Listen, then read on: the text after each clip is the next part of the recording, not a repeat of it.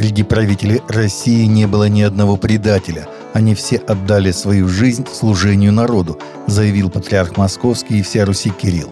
Если даже критически оценить деятельность каждого, кто был во власти в России, то, конечно, про кого-то можно сказать более похвальные слова, про кого-то менее похвальные, но среди них не было ни одного предателя, ни одного, кто бы, служа своему Отечеству, не думал о благополучии других – это были люди, полностью отдавшие свою жизнь и свою судьбу в руки Божии и посвятив ее служению народу, сказал он в проповеди в Архангельском соборе Московского Кремля во вторник.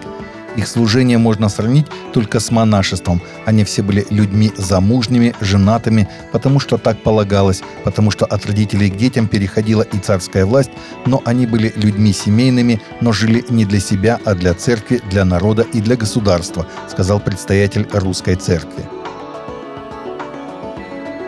Министр культуры и информационной политики Украины Александр Ткаченко считает, что в мировой святыне Киева-Печерской лавре вместо монастыря мог бы разместиться реабилитационный центр для военных или центр народных художественных промыслов, сообщается на сайте Украинской Православной Церкви в понедельник – в УПЦ подчеркнули, что речь идет о мировой духовной святыне, которая для православных христиан является колыбелью монашества – Ранее Ткаченко сообщал, что Министерство культуры Украины создало комиссию по проверке использования объектов Киево-Печерской лавре канонической Украинской Православной Церковью в Тернопольской области. На время работы комиссии в лавре введен специальный пропускной режим. Пасторы и служители из Восточной Уганды оплакивают потерю брата по вере, сильного евангелиста, который привел к покаянию многих мусульман, особенно среди молодежи – 42-летний инженер Герберт из района Сиронко был зарезан в районе Наманквекве на севере города Мпали ночью 8 апреля, когда возвращался домой с работы в городе, где основал бизнес, который помогал ему проводить евангелизацию мусульман, сообщает в Кристиан Пост и во свете. Герберт был очень эффективен в евангелизационной деятельности, рассказал местный пастор в интервью Morning Star News. Он работал и помогал многим евангелистам достигать мусульманских общин в Нкоме, Накалоке, Бусаджабванкубе, Нуайо, Кабвангаси и многих других городах Мбапали и за его пределами. Его поддержка и помощь проповедникам вызывали гнев в мусульманских кругах. Многие мусульмане благодаря его служению оставили ислам и присоединились к христианству, особенно молодые мужчины и женщины. В Бостоне на конец апреля запланировано крупнейшее сатанинское собрание в истории «Сатанкон 2023». Христиане-ходатаи со всей Америки планируют свидетельствовать сатанистам о Христе на этом мероприятии.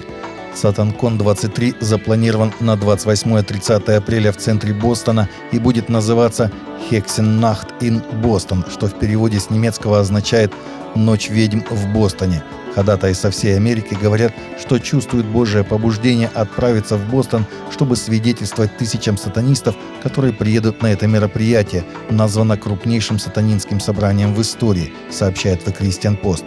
Региональные лидеры организации «Ходатые за Америку» в Бостоне, сестры из Шотландии Сьюзи и Лин Макасквилл говорят, что сотни верующих из нескольких деноминаций соберутся вместе в единстве, но не для того, чтобы молиться об отмене мероприятия, а для того, чтобы молиться во имя Иисуса о возрождении среди участников. Институт перевода Библии представляет новую версию своей разработки программы «Электронная Библия» для Windows и Linux. Это очень простой в использовании и в то же время мощный инструмент изучения Библии. Электронная Библия – бесплатная программа, использующая современные технологии программного обеспечения с открытым исходным кодом Open Source, сообщает сайт ИПБ. Электронная Библия разработана для разных языков, включая стиль письма справа налево с полным функционалом в автономном режиме. В нее могут быть загружены из интернета и установлены переводы Библии, комментарии, глоссарии, книги и учебные материалы на многих языках.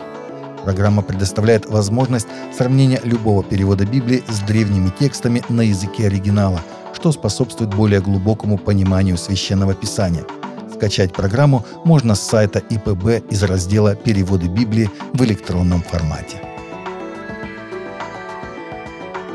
Таковы наши новости на сегодня. Новости взяты из открытых источников. Всегда молитесь о полученной информации и молитесь о страждущих.